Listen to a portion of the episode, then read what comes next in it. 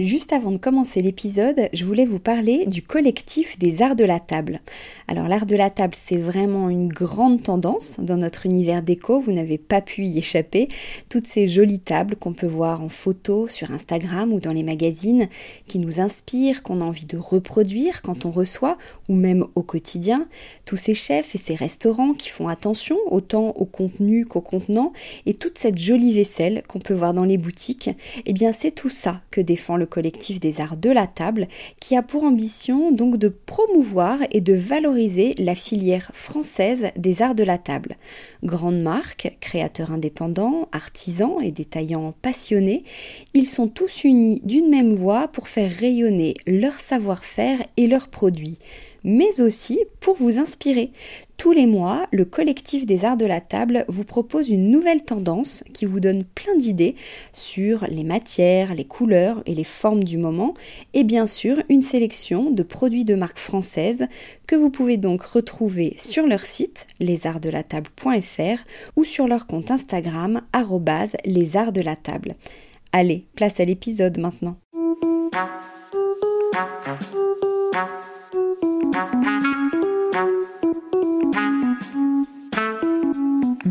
Dans Décodeur, le podcast qui parle de celles et ceux qui font la déco aujourd'hui.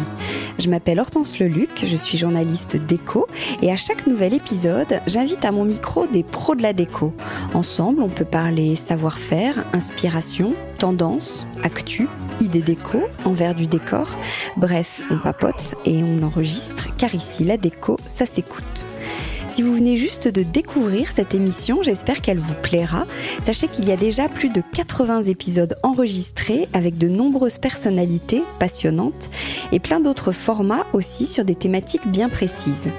Pour suivre tout ça en photo, vous avez Instagram, bien sûr, décodeur, et petite nouvelle, la newsletter. N'hésitez pas à vous abonner, à m'écrire, à partager, bref, à faire vivre ce podcast qui n'existerait pas sans votre fidélité. Allez, c'est parti.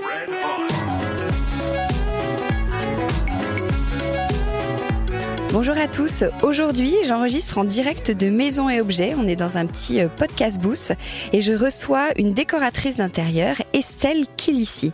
Alors Estelle, je vous invite à la suivre sur Instagram parce qu'elle a un style qui est très inspirant. Euh, c'est elle qui va nous dire d'ailleurs comment elle définirait son univers, mais sans spoiler, je dirais qu'il est chaleureux, fleuri, coloré. Il faut dire qu'en couleur, elle s'y connaît. Euh, elle a notamment écrit un livre qui s'appelle La décoration des émotions autour deux, si je grossis, le pouvoir de la couleur dans nos intérieurs et sur notre quotidien. Un thème qui est toujours passionnant. Alors j'ai plein de questions à lui poser. Bonjour Estelle. Bonjour Hortense. Alors, je disais, on est à Maison et Objets.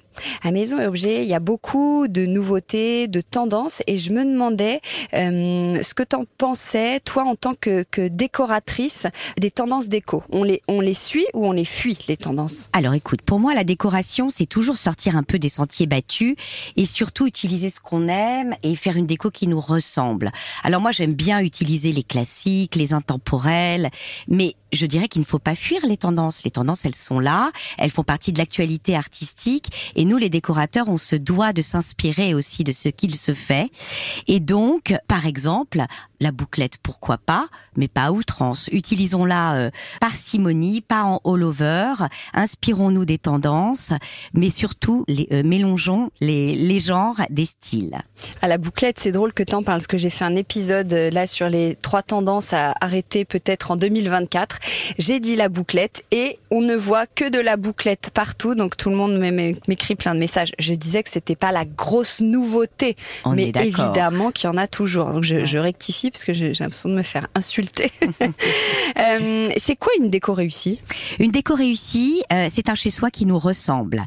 Cette analyse, si tu veux, je l'ai fondée sur le, un peu le, le ressenti des émotions qu'on peut avoir dans un lieu quand on y entre. En fait, une déco réussie, c'est une déco qui ne dénature pas l'esprit des lieux. Par exemple, exemple, si on a un lieu ancien, 18e, 19e, euh, pour moi, c'est un contresens de mettre des faux plafonds, euh, de redoubler les murs. Au contraire, il faut valoriser euh, les lieux, il faut valoriser les matériaux qui font partie de l'origine des endroits. Et si tu veux, une déco réussie, pour moi, c'est surtout une, une déco vivante, généreuse, conviviale et pragmatique. Mais surtout, si tu veux, une déco réussie, c'est pas une mise en scène. Il faut pas qu'on voit que ce soit que c'est une mise en scène. Il faut que ce soit vraiment spontané et généreux. Pour moi, c'est ce qui est le plus important. Ouais. Alors quand on décore, on, on- qu'on aménage un intérieur, est-ce qu'il y a des règles à suivre justement pour, euh, est-ce qu'il y a des règles à suivre où il faut fonctionner plutôt euh, à l'instinct? Ah, moi, je, je fonctionne euh, complètement à l'instinct. Mais il y en a plein qui te disent je ne sais pas faire C'est vrai, et qui n'ont pas d'instinct. C'est Alors pour ça comment que on fait quand on n'a pas d'instinct? Euh, moi, je crois que euh, le plus important, quand j'entre dans un lieu, j'imagine d'abord les couleurs. En fait, comme un architecte pense à, à, à ses plans, euh, moi, je pense au, au plan coloriel en fait du lieu que je vais décorer. Pour moi, les couleurs, ça structure, ça fait circuler les espaces, ça donne le ton de la maison. Donc, c'est la première chose à laquelle je pense, et c'est très instinctif en fait, Hortense. Je ne sais pas l'expliquer. Quand j'arrive dans un endroit, je l'imagine d'abord dans un ton qui se traduit par une couleur. Tout de suite. Tout de Tu suite. vois une couleur C'est dans cet intérieur. Ouais, ouais, tout à fait. Ok. Parce que toi, j'allais te demander ta mission en tant que décoratrice. Quand on est décoratrice, on intervient sur quoi en fait? Euh, mon métier, si tu veux, le rôle de décorateur, c'est de trouver la bonne place des choses, de mettre chaque chose à sa place. C'est pas rien, surtout quand il s'agit de le concevoir au quotidien pour les autres, tu vois. Euh, c'est une c'est une sorte de, enfin, c'est une manière de réaliser, de, de de concrétiser chaque fois dans un nouveau lieu pour des personnalités différentes, parce que chaque client est différent, euh, par une sorte de tour de passe-passe, des intérieurs qui ressemblent à la projection parfois inconsciente des émotions de mes clients. Donc si tu veux, il faut savoir se projeter dans l'histoire de chacun, dans l'émotion de chacun, et le combiner avec ce que je ressens du lieu pour pouvoir créer et réaliser un nouveau décor qui va ressembler à mes clients. Oui, c'est ça. C'est parce que souvent, les décoratrices, elles conseillent leurs clients, elles les écoutent, elles leur, elles leur proposent. Ça part un peu d'elles, un peu de leur style. Toi, tu dis que avant tout, ça part euh, de tes clients et des des émotions que tu peux ressentir. Oui, Ou que tu ressens dans le lieu ou des, des émotions de la personne. C'est vraiment une combinaison des deux. L'idée, c'est de compiler, en fait, si tu veux, euh, ce que tu ressens du lieu. Donc ça, c'est ce dont on vient de parler. C'est tout le travail instinctif de la couleur. Euh, certains décorateurs sont plus forts euh, sur euh, la restructuration. Euh, moi, c'est la couleur, par exemple. Tu vois, qui va me guider. Et en même temps, d'essayer de comprendre ce que les clients vont attendre. Est-ce qu'ils vont avoir envie de remettre leur vie à zéro? Tu vois, de repartir de zéro, d'abandonner euh, tout leur héritage. Moi, je dis toujours, la première chose à faire avant de, concevoir un nouveau projet, c'est de trier ce qu'on a.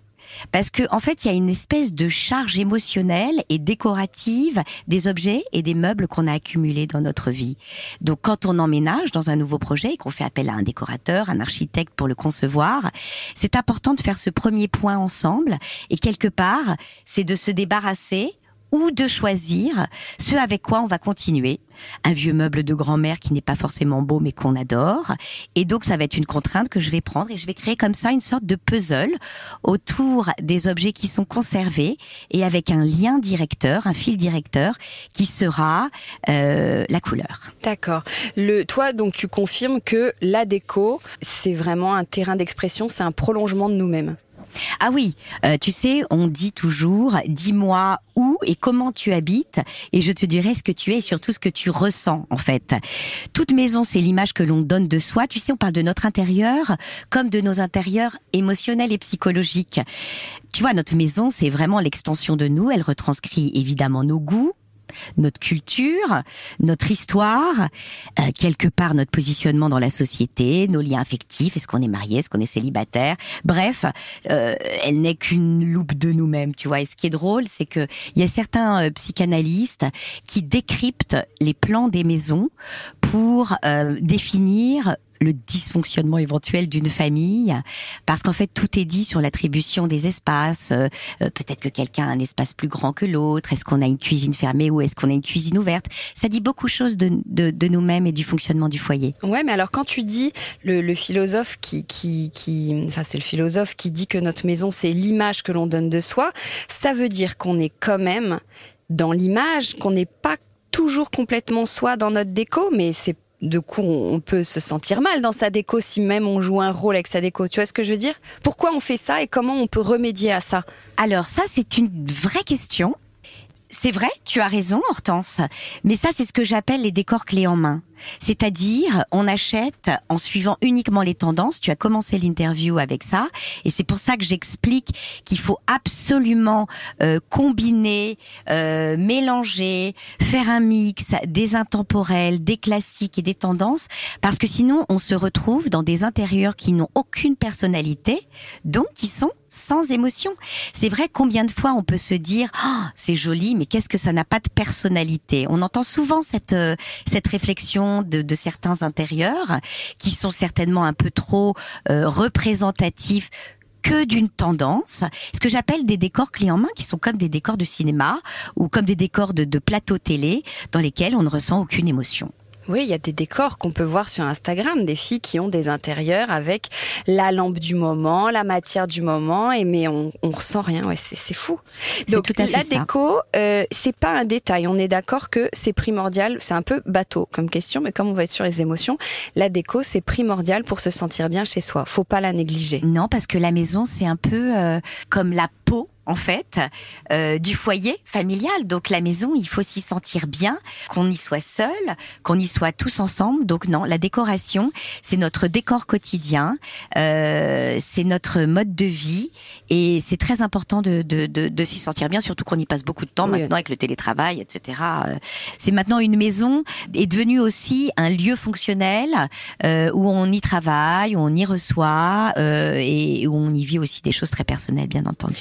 Alors sur la couleur, euh, comment on trouve la bonne couleur La question à 500 euros. Comment on trouve la bonne couleur pour une pièce Alors, pour moi, j'aimerais revenir un peu sur la notion de la couleur. Tu vois, Hortense, euh, dans cette démarche, tu vois, émotionnelle, etc. La couleur, on est d'accord qu'elle est au cœur des émotions et c'est celle qui donne le ton au sens propre et figuré. La couleur, elle permet de structurer un espace. Elle permet de mettre en valeur un espace. Par exemple, on, peut mettre un aplat de couleurs sur un seul mur, ça va mettre en valeur un tableau qu'on va y accrocher. Et elle permet de montrer aussi un sens de la circulation. C'est-à-dire qu'on peut choisir des couleurs très sombres pour un couloir qui va déboucher sur une pièce extrêmement lumineuse. Ça nous, ça nous guide dans une maison.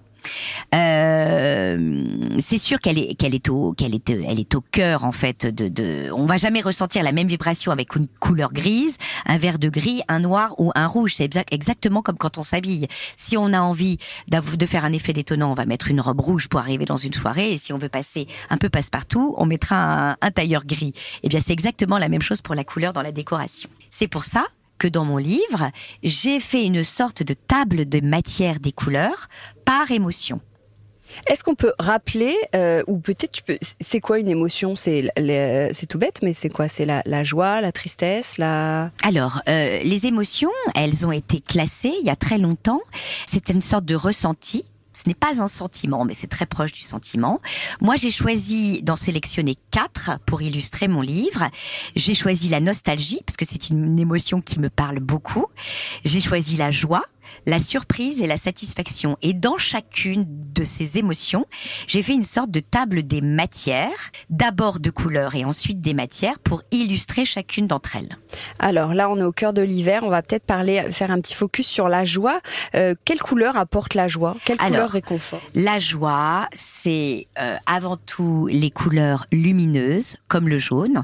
On a toujours dit que le jaune n'était pas à la mode, mais en fait, moi, je l'utilise euh, beaucoup. je la détourne un peu avec une pointe de doré ou dans sa couleur un petit peu tabac. Et je l'utilise soit en aplat de couleur pour des murs mais pas en all over.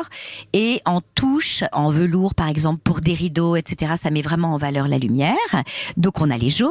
Ensuite on a toute la couleur, toute la toute la catégorie des roses. C'est la joie parce que le, le rose c'est frais, ça nous c'est la couleur de l'enfance tout simplement. Et puis on a les verts. Les verts c'est euh, le végétal, c'est euh, la nature et c'est la bonne humeur. Voilà, ça sont vraiment les trois grandes familles pour pouvoir euh, donner de la joie dans la maison. Et j'oubliais les blancs puisque pour moi le blanc est une couleur.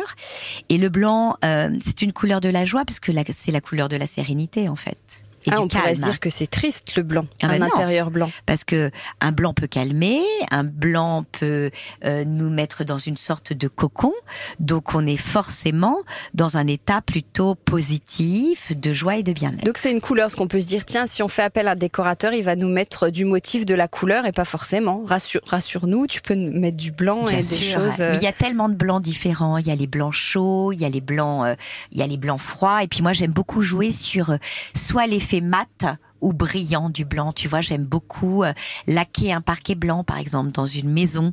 Ça permet, euh, si le parquet n'est pas euh, une petite astuce, s'il n'est pas en très bon état, on laque un, parquet en blanc et ça donne vraiment une grande notion d'espace, de joie et de sérénité. Et à l'inverse, le noir, le sombre, on peut aussi oser. Ça ne veut pas forcément dire qu'on est triste ou, une personne sombre.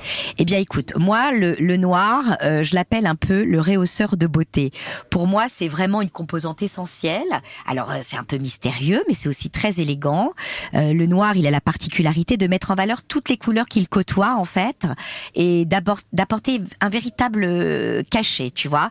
C'est un outil pour jouer la surprise.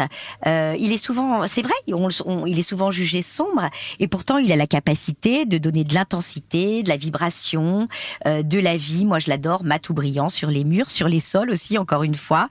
Et, et le noir, c'est un peu euh, une couleur euh, complètement intemporelle en fait. Mais tu sais, c'est pour l'illustrer au mieux, c'est la maison Gainsbourg que tout le monde revisite maintenant, enfin visite actuellement. Et cette maison noire, finalement, elle n'a jamais été aussi actuelle. Et il y a ce côté un peu euh, caverne d'Ali Baba. Et euh, certainement que les tons sombres comme ça nous poussent à la créativité, euh, un peu comme dans les grandes maisons victoriennes d'ailleurs anglaises que j'aime tant, où on a ces tons sombres du passé. Je les appelle les tons sombres du passé dans le livre.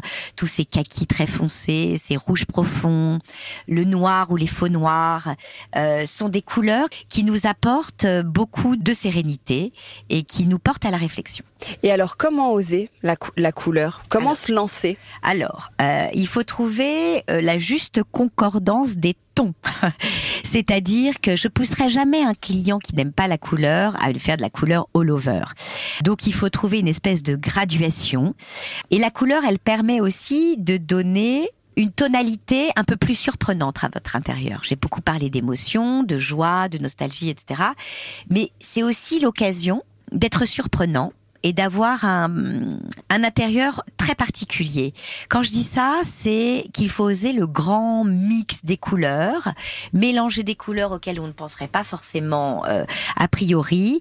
Moi, j'adore les mélanges détonnants. Par exemple, le rose, le violet et le orange ensemble, euh, c'est très convivial, c'est très gai, c'est très élégant. Et puis après, il y a les mélanges qui marchent à tous les coups.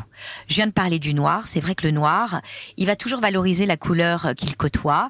Donc un noir et rose, c'est magnifique un noir écret, c'est très joli, un gris et doré sera toujours réussi. Puis il y a des contrastes plus doux aussi de couleurs pour ceux qui veulent pas se lancer complètement. Il y a les gris foncés avec les gris clairs, ça c'est très élégant.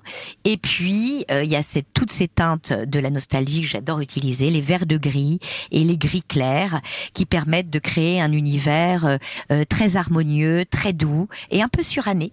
Et, on commence par quoi pour mettre de la couleur dans la maison? Est-ce qu'il y a une pièce par laquelle il faut commencer? Est-ce qu'il faut, est-ce qu'il faut y aller? On fait un mur ou c'est des petites touches? C'est le mobilier? C'est quoi? Alors moi, j'ai toujours tendance à dire qu'on doit mettre en couleur son entrée puisque l'entrée, on parlait de l'image de soi, c'est la première image qu'on donne de soi au monde de l'extérieur. Donc, c'est celle qui doit être le plus empreinte de la personnalité de chacun. Donc, je dirais qu'une entrée, c'est important de lui donner le ton. Et si il y a un endroit où on doit mettre de la couleur, c'est dans l'entrée. Ah oui, c'est intéressant. J'imagine, là, on parle de la, couleur. souvent, euh, on est plusieurs à vivre dans une, une maison. J'imagine que tu dois faire face à des dilemmes de, de, couple, je dirais, ou familiaux. Comment on trouve un terrain commun pour accorder ses goûts? C'est très, c'est vrai que c'est assez compliqué, Hortense. En fait, déjà un couple, euh, c'est deux, et en général, on est trois. Donc trois, ça fait jamais très bon ménage, pour être très honnête dans le quotidien. Donc, quand il y a des conflits, parce qu'il y a systématiquement des conflits sur un chantier, puisque vu qu'on fait appel au plus profond de chacun, l'argent, euh, c'est vraiment quelque chose qu'il faut savoir aborder. Euh, la question de l'argent sur un chantier, c'est quand même la contrainte numéro un qui nous guide les uns et les autres. Donc ça, c'est un sujet toujours un peu délicat. Il y a euh, la notion de l'héritage, parce que chacun a hérité de mobilier, de choses qu'il aime, ou a acheté lui-même des choses qu'il aime. Ça, c'est son propre héritage qu'on se crée. Qu'est-ce qu'on garde? Qu'est-ce qu'on jette? Donc là, souvent, il y a du conflit dans les couples. Et puis, il y a le goût et le bon goût, euh, personne ne l'a en fait. Donc, euh, moi, je dois être dans ces cas-là, en cas de conflit, extrêmement pragmatique et trouver des arguments rationnels pour pouvoir avancer, parce que mon objectif, c'est de faire avancer le chantier et de se sortir de cela. Donc, en général, euh, je propose à chaque fois deux options en termes de budget et euh, j'essaye de pousser euh, celle qui euh, prendra le moins de temps pour pouvoir passer à un autre à un autre sujet. voilà. Alors on vient En fait, le décorateur, on, on croit souvent que c'est un métier un peu superficiel parce qu'il on, est dans le beau, on est dans le paraître, etc. Mais au contraire, avec euh, tout ce qu'on vient de discuter, euh, et, on sait qu'on donne beaucoup de soi dans, une maison, du coup, on est souvent un peu le catalyseur de ce qui fonctionne pas dans un couple ou dans une dans un foyer ou dans une famille hein. et c'est assez intéressant euh, parfois un peu on, doit on doit avoir des qualités qui vont au-delà du conseil décorateur mais un peu psychologique pour pouvoir accompagner. Et il m'est arrivé euh, quelquefois d'assister à des divorces après un chantier, parce que je pense que ça a été le catalyseur de tout ce qui n'allait pas euh, euh, dans un couple. Donc, donc c'est un vrai sujet. Et alors, comment on les choisit les couleurs? On se met autour d'une table, on a un nuancier, on prend des photos de ce qu'on aime. comment on fait? En général, quand un client me dit qu'il n'aime pas le vert, euh, je lui mets du verre dans un mood board. C'est-à-dire que je j'essaye de, de, de dépasser un peu les idées reçues sur j'aime pas le vert, euh, le rose c'est kitsch, le jaune c'est pas à la mode. Donc euh, on prend évidemment un nuancier. moi j'adore choisir mes couleurs sur les nuanciers de Faro Ball, mais particulièrement dans le nuancier archive, qui sont toutes les couleurs qui ont été classées, qui ont été utilisées une fois par Faro pour des rénovations, etc. Où on a des pépites et on associe les couleurs ensemble. L'idée, c'est de trouver la juste harmonie, en fait. Alors, toi, on vient souvent te chercher pour un style, pour ton style qui est, marqué, je dirais. Comment tu définirais ton style? Alors, je crois que je crois que tu as compris. Moi, j'adore les lieux emplis de nostalgie, du temps qui passe. J'adore les maisons qui vieillissent, les tons un peu désuets, les peintures euh, patinées. Donc, euh, mon style, euh, c'est vrai qu'il est un tantinet british, si on peut dire, euh, on peut dire ça. Euh, c'est des couleurs en demi-teinte. C'est beaucoup de boiseries, que ce soit des agencements sur mesure, euh, des meubles en bois anciens. C'est beaucoup de fleurs, je te l'accorde. Et voilà, donc c'est un peu un petit décor anglais qui est un peu le théâtre de la nostalgie. c'est un peu le fameux style cottage hein, dont on entend beaucoup parler maintenant, qui s'inspire un peu des maisons de campagne traditionnelles. Et c'est un style que j'ai complètement retraduit, je vais dire, dans sa globalité et à ma manière dans ma petite maison euh, qui se situe en face de l'Angleterre, d'ailleurs dans la presqu'île du Cotentin et que, que j'aime beaucoup euh, mettre en scène sur, euh, sur mon compte Insta d'ailleurs. Ouais. qui est un peu mon terrain de jeu, c'est ça. Mais tu le dis, ça, c'est, toi, c'est ton style et ça revient beaucoup, ce, ce, c'est une grande tendance en ce moment, ce style assez british, cottage.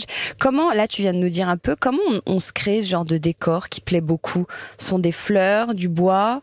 Oui, c'est ça. Ce sont, en fait, avant tout, c'est le con. Alors déjà, c'est beaucoup de boiseries. Le style cottage. Et c'est le contraste entre les couleurs, c'est-à-dire de savoir utiliser des tons très clairs comme des beiges, des, des craies, en contraste avec des tons très sombres, des, des gris plombs, euh, des, des, des, des, rouges très foncés, des gris très foncés, utiliser euh, des matières qui sont euh, extrêmement confortables, comme des lainages, comme des lins mais très épais, du velours bien entendu, et un peu abîmé, c'est encore mieux, sur des vieux fauteuils capitonnés. Et puis c'est surtout beaucoup de motifs, c'est le mélange, euh, c'est le mélange des genres, c'est-à-dire euh, ne pas avoir peur d'utiliser de la rayure et des fleurs dans la même pièce. Euh, ça donne de la personnalité, euh, c'est très fort c'est pas forcément féminin d'ailleurs parce que euh, euh, quand on voit les maisons anglaises, euh, elles sont elles sont autant habitées par les hommes que par les femmes. C'est vraiment un style effectivement très fort en couleur, en contraste de couleurs et en motif. Et qui est chaleureux. C'est peut-être pour ça que ça plaît aussi. Et on, on en a, peut-être un peu marre du style un peu plus minimaliste, blanc-beige. Et puis du coup, on peut oser même un peu des, des fautes de goût. Il n'y a pas de bon goût. On met ce qu'on aime et on mélange et, ça marche. C'est exactement ça, Hortense. Je suis un petit peu décoratrice.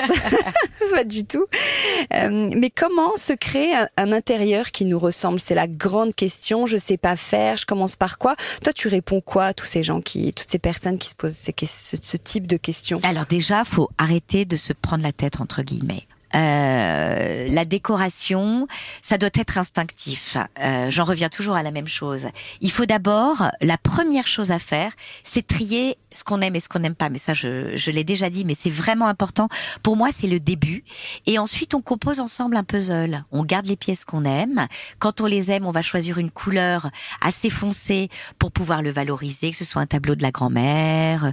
Euh, si on a un vieux tapis, on va évidemment le remettre. Et si c'est un petit peu trop kitsch, on trouvera un juste équilibre, une juste harmonie avec un mobilier un petit peu contemporain pour euh, pour l'entourer. Et puis on se fait confiance. C'est-à-dire que si on a envie de craquer sur une très vieille paire de bougeoirs euh, complètement déjantée, eh ben on se dit qu'on craque dessus et on va composer euh, sa décoration avec cet objet pour pouvoir le valoriser et après qui sera le fil conducteur, le départ et on composera ensemble ce grand puzzle. Quelle pièce on a tendance à négliger alors qu'on ne devrait pas? Mais peut-être que c'est l'entrée, tu nous disais tout à l'heure, ou alors, non, pas forcément? Certainement, de moins en moins, l'entrée. Je le ressens que vraiment maintenant qu'on, que l'entrée doit, doit être quelque chose de, d'assez abouti. Moi, je crois que ce sont, ce sont les pièces de bain. Euh, les pièces d'eau. Et pourtant, euh, enfin, je veux dire, tout le monde y passe. Hein. Il faut que ce soit propre, euh, il faut que ce soit impeccable, il faut et en même temps, il faut qu'on puisse s'y réfugier et, et, et c'est là où on prend soin de, toi, de soi. Donc c'est vraiment important. Euh, et pourtant, eh, c'est quand même la pièce qui est la plus confrontée au chaos de la maison, quoi, parce que il euh, y a les affaires de tout le monde. Tout, le monde n'a pas le, la chance d'avoir une salle de bain attribuée à chacun. Donc euh, c'est à la fois un endroit de passage et un endroit, euh, comme je vous le disais, qui, qui où on doit prendre soin de, de soi. Donc moi j'ai trois conseils très simples fleurir le lavabo comme on fleurit une table basse. C'est toujours sympa d'avoir un petit bouquet, des branches de de menthe, par exemple, qu'on cueille dans le jardin et qui sentent bon et qui rafraîchissent la pièce avec une petite rose. Euh, introduire de la fantaisie.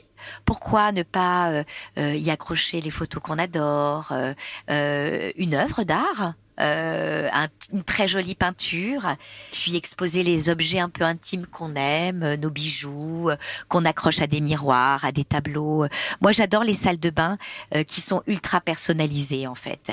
Et puis soigner la lumière, parce que souvent on met des spots, mais n'hésitons pas à mettre de jolis plafonniers, un vieux lustre à pampilles, pour pouvoir vraiment soigner la lumière au sens esthétique et au sens décoratif hmm. dans le choix des luminaires. Quel est ton plus beau souvenir, toi, de, de chantier en tant que décoratrice? Je crois que mon plus beau souvenir, c'est le tout début ou quand tout a commencé, c'est-à-dire quand j'ai refait euh, cette petite maison dont je t'ai parlé rapidement, euh, qui est la mienne, enfin qui est la nôtre, celle de la famille, dans la pointe du Cotentin. Et c'était un challenge parce que je suis corse, donc j'aime plutôt euh, le pain, le sable, le sud. Et là, je me retrouvais avec du granit, beaucoup de rosiers, donc ça c'était chouette, et un ciel un peu bas comme en Angleterre. Et en fait, euh, j'ai réussi à y créer euh, un vrai cocon euh, avec un vrai parti pris sur les couleurs, un vrai parti pris sur les matières, et c'est devenu aujourd'hui euh, le cocon de ma famille, de mes amis les plus chers, et c'est là où on y passe beaucoup de temps et, et du très bon temps. Donc c'est un très bon souvenir pour moi parce que c'est le début de mon aventure de décoratrice et, et, et le lieu où je préfère être aujourd'hui. Et, et ton pire souvenir? Mon pire souvenir, ce serait ça n'a pas été le cas complètement. Mais tu sais, quand je termine un chantier, je demande pas à mes clients s'ils trouvent ça beau, parce que pour moi, ça fait partie du contrat, mais s'ils sont heureux dans leur maison parce que justement la maison, euh, on, on, doit y être bien. Donc mon pire souvenir, c'est quand quelqu'un me dit que finalement non, ils n'y sont pas heureux parce qu'ils se sont euh, peut-être séparés, parce que c'est pas la maison, c'est pas le lieu qu'ils voulaient, voilà. Et euh, heureusement, euh, ce n'est arrivé qu'une toute petite fois et et pas forcément lié à toi. Non, pas forcément. Tu as tu as toujours été décoratrice ou c'est une reconversion? C'est une reconversion. Moi, j'ai été très longtemps euh, chez le leader des cosmétiques. j'ai travaillé euh, beaucoup la mise en scène des produits. Voilà, je travaillais euh, dans un grand groupe euh, cosmétique pendant 12 ans, euh, dans le marketing, mais aussi dans le merchandising, donc vraiment dans l'art de théâtraliser euh, et les produits dans un espace. Donc ça a toujours été le fil conducteur de ce que j'ai eu en voilà envie de faire dans la vie. Et qu'est-ce qui t'a donné envie de de basculer? Bah j'avais un vrai désir d'entreprendre. j'avais un vrai désir de mettre à profit ma créativité auprès de clients qui seraient les miens et, euh, et c'est comme ça que tout a démarré. Tu parlais tout à l'heure du prix, je me permets juste de revenir. Comment on, on rémunère une décoratrice? C'est comme un architecte? C'est euh, un pourcentage euh, sur le chantier Non, ou... moi j'ai jamais travaillé au pourcentage. Euh, je travaille au forfait et en fait il y a deux manières, grosso modo, d'intervenir pour être très pragmatique. Soit on est appelé par un client pour constituer un cahier d'idées c'est-à-dire euh, on, on, intervient, on constitue un cahier d'idées composé de, de choix de couleurs, de choix d'objets et de quelques esquisses qui vont donner le ton de la maison. Et après, on repart et le chantier est, est soit géré directement par le client parce qu'il n'a pas les moyens de faire suivre son chantier, ou par un architecte ou un maître d'œuvre, soit euh, on travaille euh, le cahier des charges complet et le suivi de travaux. Et à chaque niveau de, de, de, enfin à chaque étape de travail, euh, elle est évidemment budgétée différemment et hum, le budget dépend aussi évidemment de la superficie et de l'espace. Voilà, plus c'est grand, plus ça prend du temps. Mais c'est pas parce qu'on a un petit appartement que ça ne coûtera pas cher, puisque le travail de départ de créativité reste le même et l'art du détail, parce que c'est ça qui fait vraiment la différence, c'est que moi parfois je choisis jusqu'au crochet euh, du dressing de mes clientes pour qu'elles puissent accrocher leur euh, euh, chapeau, leurs écharpes, etc. Et c'est ça qui peut faire la différence. Quelle, euh, quelle marque déco tu aimes bien, tu nous, tu nous dirais, ou dans quelle boutique déco t'aimes bien aller? Alors déjà, moi j'aime beaucoup chiner. Alors maintenant, euh, enfin j'aime beaucoup chiner et trouver des pépites dans des vides greniers pas chers. Mais sinon j'aime aussi chiner sur Insta parce que maintenant on a quand même des, vraiment des des acteurs euh, majeurs. J'adore la remise d'Edmond, j'adore évidemment euh, l'élégance de Nomibis. Mais j'aime aussi, tu vois, j'adore la marque Casa Lopez parce que c'est vraiment une marque intemporelle, mais qui se réinvente aussi. On y trouve des objets décoratifs à la fois classiques et revus, comme tu vois l'utilisation du motif panthère sur des tapis. Ça, je trouve ça très chouette. Ces meubles incroyables en rotin. J'adore choisir mes papiers euh, euh, chez Antoinette Poisson. Euh, mais j'aime aussi Ikea parce que euh, j'aime bien transformer les objets Ikea, par exemple les grands dressings classiques. J'aime les tapisser de papier peint, par exemple d'Antoinette Poisson ou de Faro Ball. Et ça, c'est des petites astuces qui sont simples et pas hyper coûteuses. Euh, pour les luminaires, je fais toujours confiance à Original BTC, encore un anglais. Et puis j'ai découvert récemment les chaises en noyer euh, Mathieu Hilton, qui était édité par Conrad Shop, qui malheureusement a fermé à Paris. Je crois qu'on est tous Ouais. euh, traumatisés par cette euh, cette nouvelle.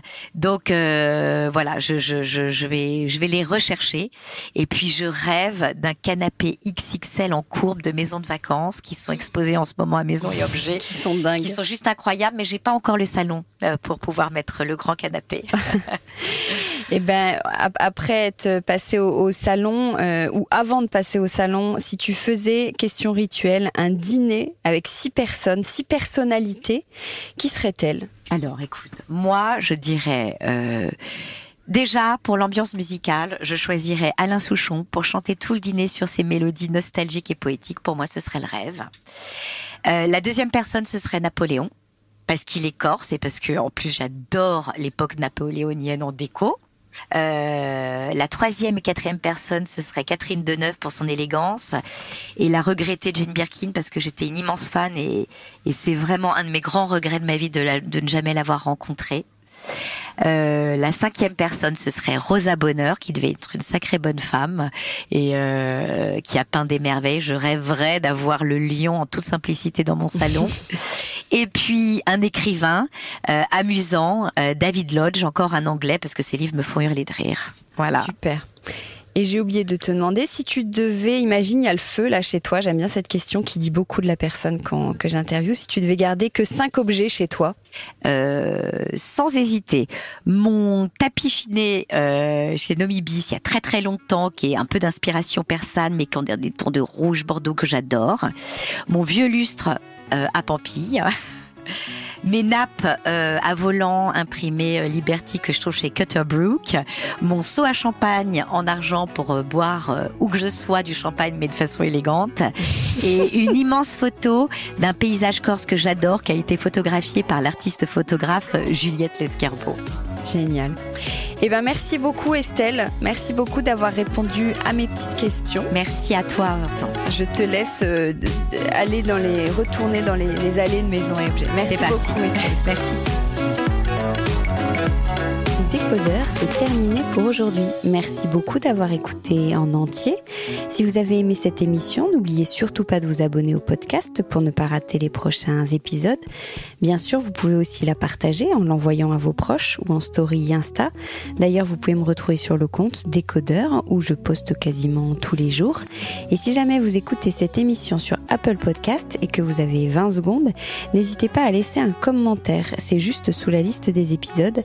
C'est comme plus j'ai d'avis et d'étoiles, plus le podcast se détache et se fait connaître. Voilà, merci beaucoup et à très bientôt alors, ici ou ailleurs.